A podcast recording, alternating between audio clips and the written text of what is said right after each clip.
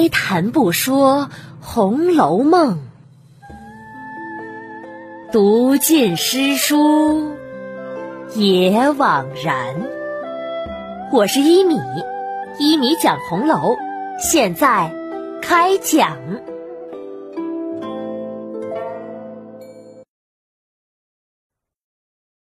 第八十六集：宝玉小试牛刀。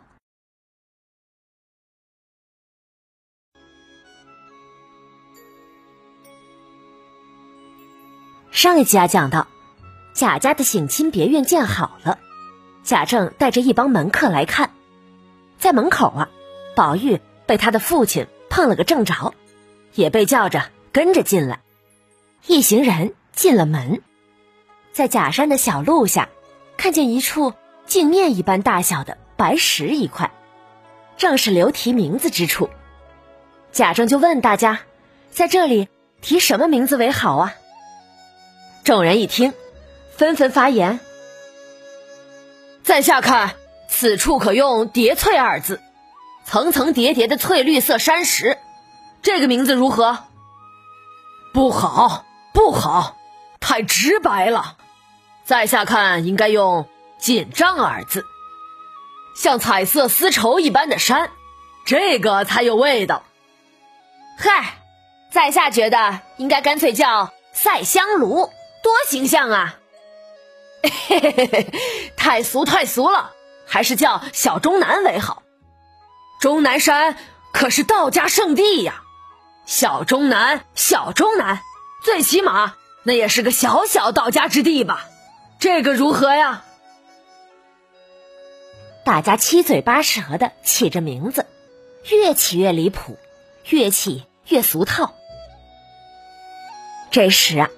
有了个新来的门客，实在是看不下去了，清了清嗓子：“ 在下以为这名字还是要从……”他刚说到这儿，旁边一个门客赶紧拉了拉他的衣襟。这人呐也是聪明，知道里面有猫腻，赶紧改了口：“要要从这些名字里。”选一两个才好。等把话说完，这人扭头低声问拉自己的那位：“怎么了？你刚才为何不让我说话？”“嗨，兄长，你才来，不了解情况。你看，大家起的名字多么的不堪，知道为什么吗？”“哦，请指教。”“哦，看看那儿。”宝二爷在呀，再看看老爷，分明是想试试宝二爷的学业呀，是想让宝二爷出来试试的。咱们如果都起了好名字，让宝二爷如何能露脸呢？哦哦，原来如此，多谢兄长提醒，在下差点糊涂了。两人呐，正在这边低声嘀咕着，果然。见贾政开了口，宝玉，你也说说看。宝玉在旁边呐，早已是跃跃欲试了，只是父亲不说，自己呢不敢出声。现在见父亲问到自己，赶紧上前一步。常听古人有说，编心不如树旧，刻苦终胜雕金。儿子见此处并非主山的正景，原本是不需要提名的。现在既然在这里留出了一块白来，提的名字也仅仅是作为一个探寻引导罢了。不如直接书写上“曲径通幽处”这句旧诗在上面，倒还大方气派一些。众人听了，都称赞起来：“哎呀！”二师兄天分高，才情远。这编新不如树旧，刻骨终胜雕金的话说的极是。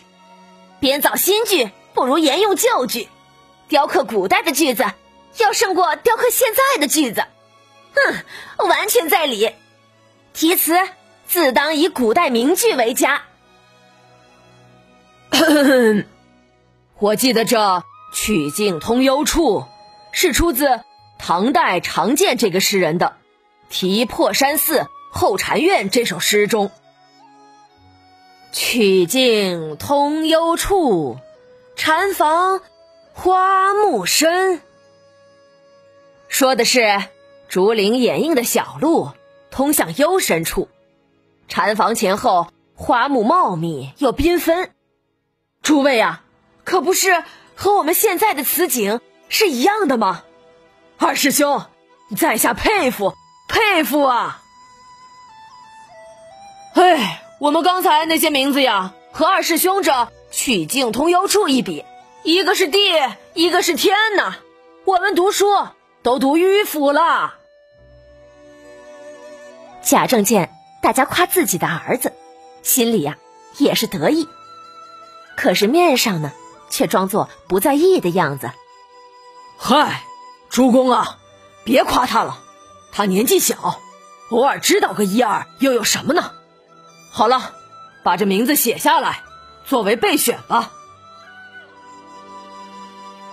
说着，大家进入了石洞。穿过石洞，眼前豁然开朗。只见琼林玉树亭亭玉立，奇花朵朵闪烁其中。一股清流从花木深处曲折的流淌在石缝之间。再向北走上几步，就是一片平坦宽阔之地。两边的楼宇高高矗立在空中，那些精雕细琢的屋梁，还有彩绘装饰的栏杆，都隐约隐藏在山凹树林之中。走到高处，往下一看，下面清晰哗哗哗哗的流淌着，好似一根雪白的银链在翻滚。穿越在石阶石缝当中，水边都是白石围栏，环抱池沿。小石桥侧面，隔不多远就有一个张着嘴巴的兽面石雕，形状各异。一行人来到桥上的亭子中，贾政倚栏坐了，其他人呐势力两边。贾政。指了指这个亭子，主公，此亭该提什么名字啊？有个门客一失礼。是翁，当年欧阳修写了《醉翁亭记》，上面有句“有亭亦然”，这亭子就叫亦然，不知如何？贾政想了想，哈哈哈，亦然，亦然。一座亭子像飞鸟展翅似的飞架在泉上，嗯，亦然也是不错的。但是此亭是在水上而建，亦然更偏重于翅膀。我看还应该用和水关系更密切的词才好。依我看呢，欧阳修《醉翁亭记》中这一句的前一句“写出于两峰之间”更好。咱们不如用他这一句中的那个“谢”字，如何啊？有一门客拍手称是。世翁，这个“谢”字取得妙啊，就用“谢玉”二字，在下看是极妥的。贾政捋着胡须想了想，扭头见宝玉在旁边站着，就笑着说：“ 宝玉。”你也再来拟一个。父亲刚才说的“谢”字也是不错的，也是不错。那看来还不是最好的。你有好的，但说无妨。儿子在想，当年欧阳修把野外的酿泉飞流而下写为“谢”，那是极妥当的。可如今咱们这里也用“谢”字，儿子觉得不太妥当。哦，你说说，有什么不妥呀？咱们这个园子虽说是个省亲别院，不是个皇家园林，但是即便如此，因为皇妃要来，那也是要讲规矩的。如果用野外的“谢”字，有点粗陋不雅，还是应该拟一个含蓄不露、耐人寻味的名字才好。贾政听了，用手指了指宝玉：“ 主公，听听听听，刚才大家说新词，他说不如用古；如今我们用古，他又说粗陋不雅，该打该打。”众人见贾政并没有真的生气，只是在开着玩笑，于是啊，也都附和着。我们倒是要听听二师兄的高见了。是呀，二师兄深知变通之法，我们今天也学习学习。贾政也命令：“来吧，说说你的，让大家都来听听。”嗯。用“谢玉”二字，儿子觉得不如用“沁芳”二字来的新雅。贾政捋着胡须，点头不语。众人呐，那是继续称赞。世翁，还别说，二师兄这“沁芳”两字，仔细一琢磨，还真有些韵味呢。在下觉得和世翁你的“谢玉”不相上下，都是妙字啊。是啊，都好，都好。贾政看了看宝玉，宝玉，说说你这“沁芳”两字妙在何处啊？父亲，水为万物之源，它浇灌着周围的花草树木，而周围这些花草的香气又融入了水里，两者合为一体，附在在这亭子之上，自然是。芳气拢人，沁人心脾了，所以有“沁芳”两字。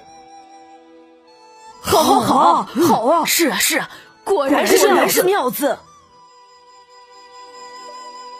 众门客们忙不迭的称赞，贾政微微点头：“嗯，别得意，你出‘扁山’二字很容易，再做一副七言对联来。”宝玉听了，站在亭上，四顾一望，心里便有了句子，脱口而出：“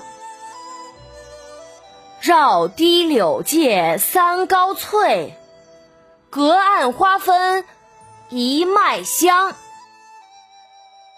这个对子吟出来，贾政会满意吗？咱们下集呀再揭晓。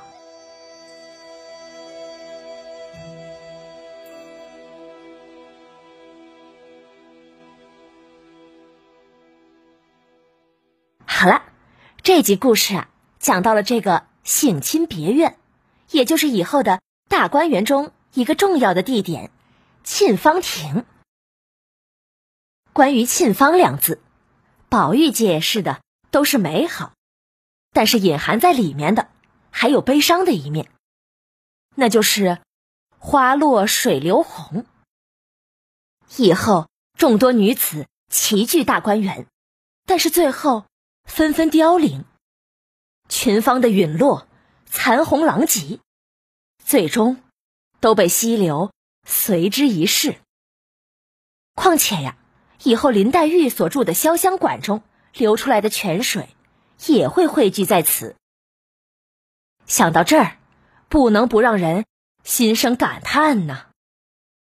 我也找了一张沁芳亭的图片，放在了我的微信公众号这一集。也就是第八十六集下面了，感兴趣的朋友呢，可以来看一看。好了，免费播讲，欢迎转发。晚安了，朋友们，再见。